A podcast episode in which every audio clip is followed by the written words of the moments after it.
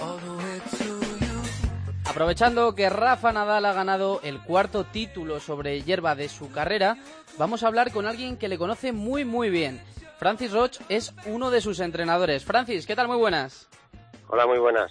Bueno, lo primero, darte la enhorabuena tanto a ti como a- para Rafa como para, para todo el equipo por esta victoria en Stuttgart. Pues sí, ha sido una semana muy productiva, ¿no? Eh, primera semana en que se juega en, en hierba.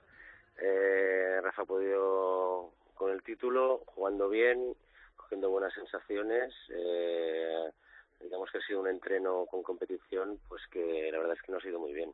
Bueno, las sensaciones parecen buenas y parece que se, se ha adaptado muy bien a la, a la hierba, ¿no?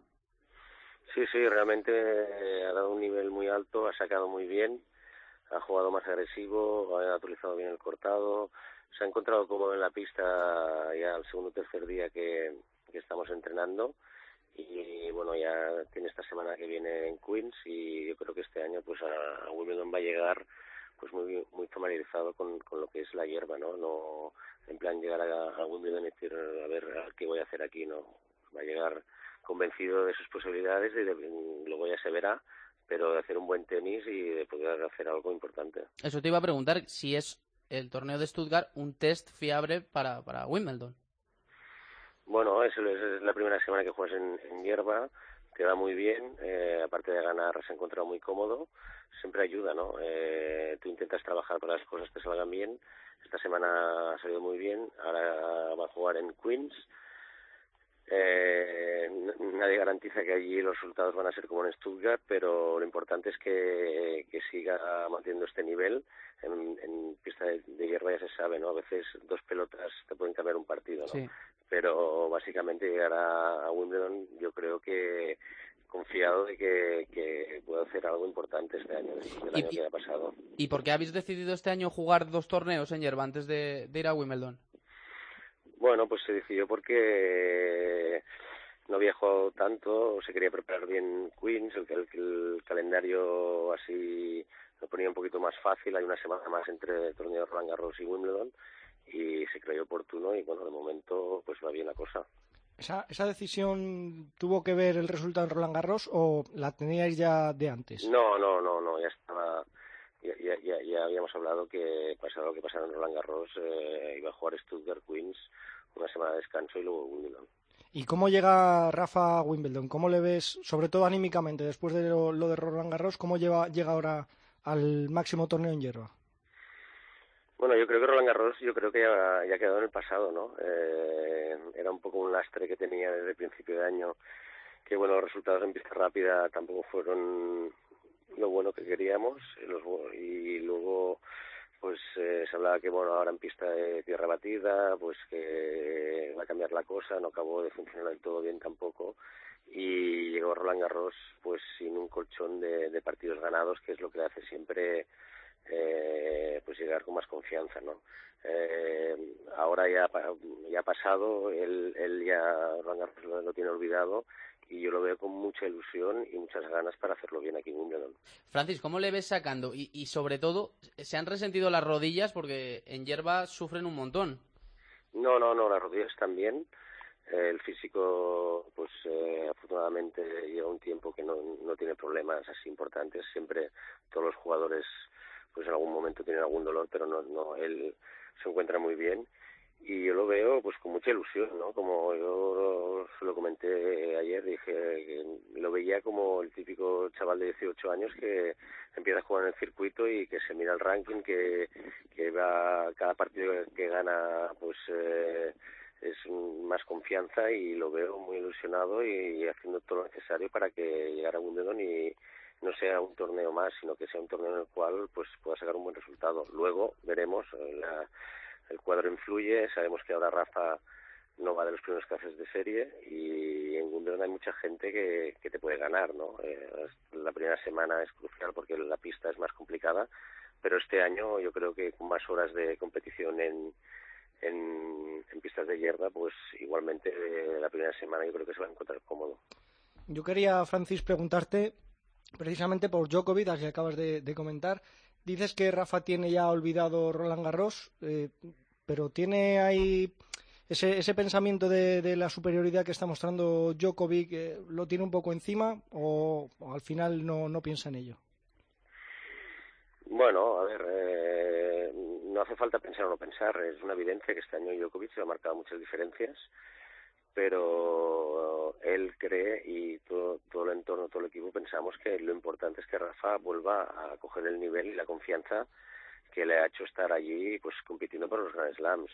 Yo confío plenamente que, que, bueno, no sé si ahora, pero la verdad es que esta semana que he estado con él aquí en Stuttgart lo he visto muy bien. Eh, eh, nunca se sabe, ¿no? Eh, menos en hierba, pero yo no creo que él se tenga que preocupar por Djokovic. Se va hablando que si Djokovic está, está tan fuerte, es evidente, Djokovic es un jugador muy bueno, pero yo no lo veo mejor que hace unos años. Ya lleva un tiempo así, lo que pasa que, bueno, eh, Rafa quizás era el que le, ponía más problemas a lo largo de un año para de, cara al ranking que le podía sacar el, número uno y luego habían pues tres cuatro jugadores que, que le pueden ganar a Djokovic que de hecho le han ganado no pero Djokovic al cabo de un año ha marcado diferencias y el único que de alguna manera le ha podido seguir ha sido Rafa ahora Rafa no ha estado y por eso Djokovic pues se ha distanciado más de los demás oye Francis y cómo es para Rafa que es una persona que está acostumbrada al éxito a la victoria a ganar torneos cuando vienen mal dadas y, y a veces no llegan las victorias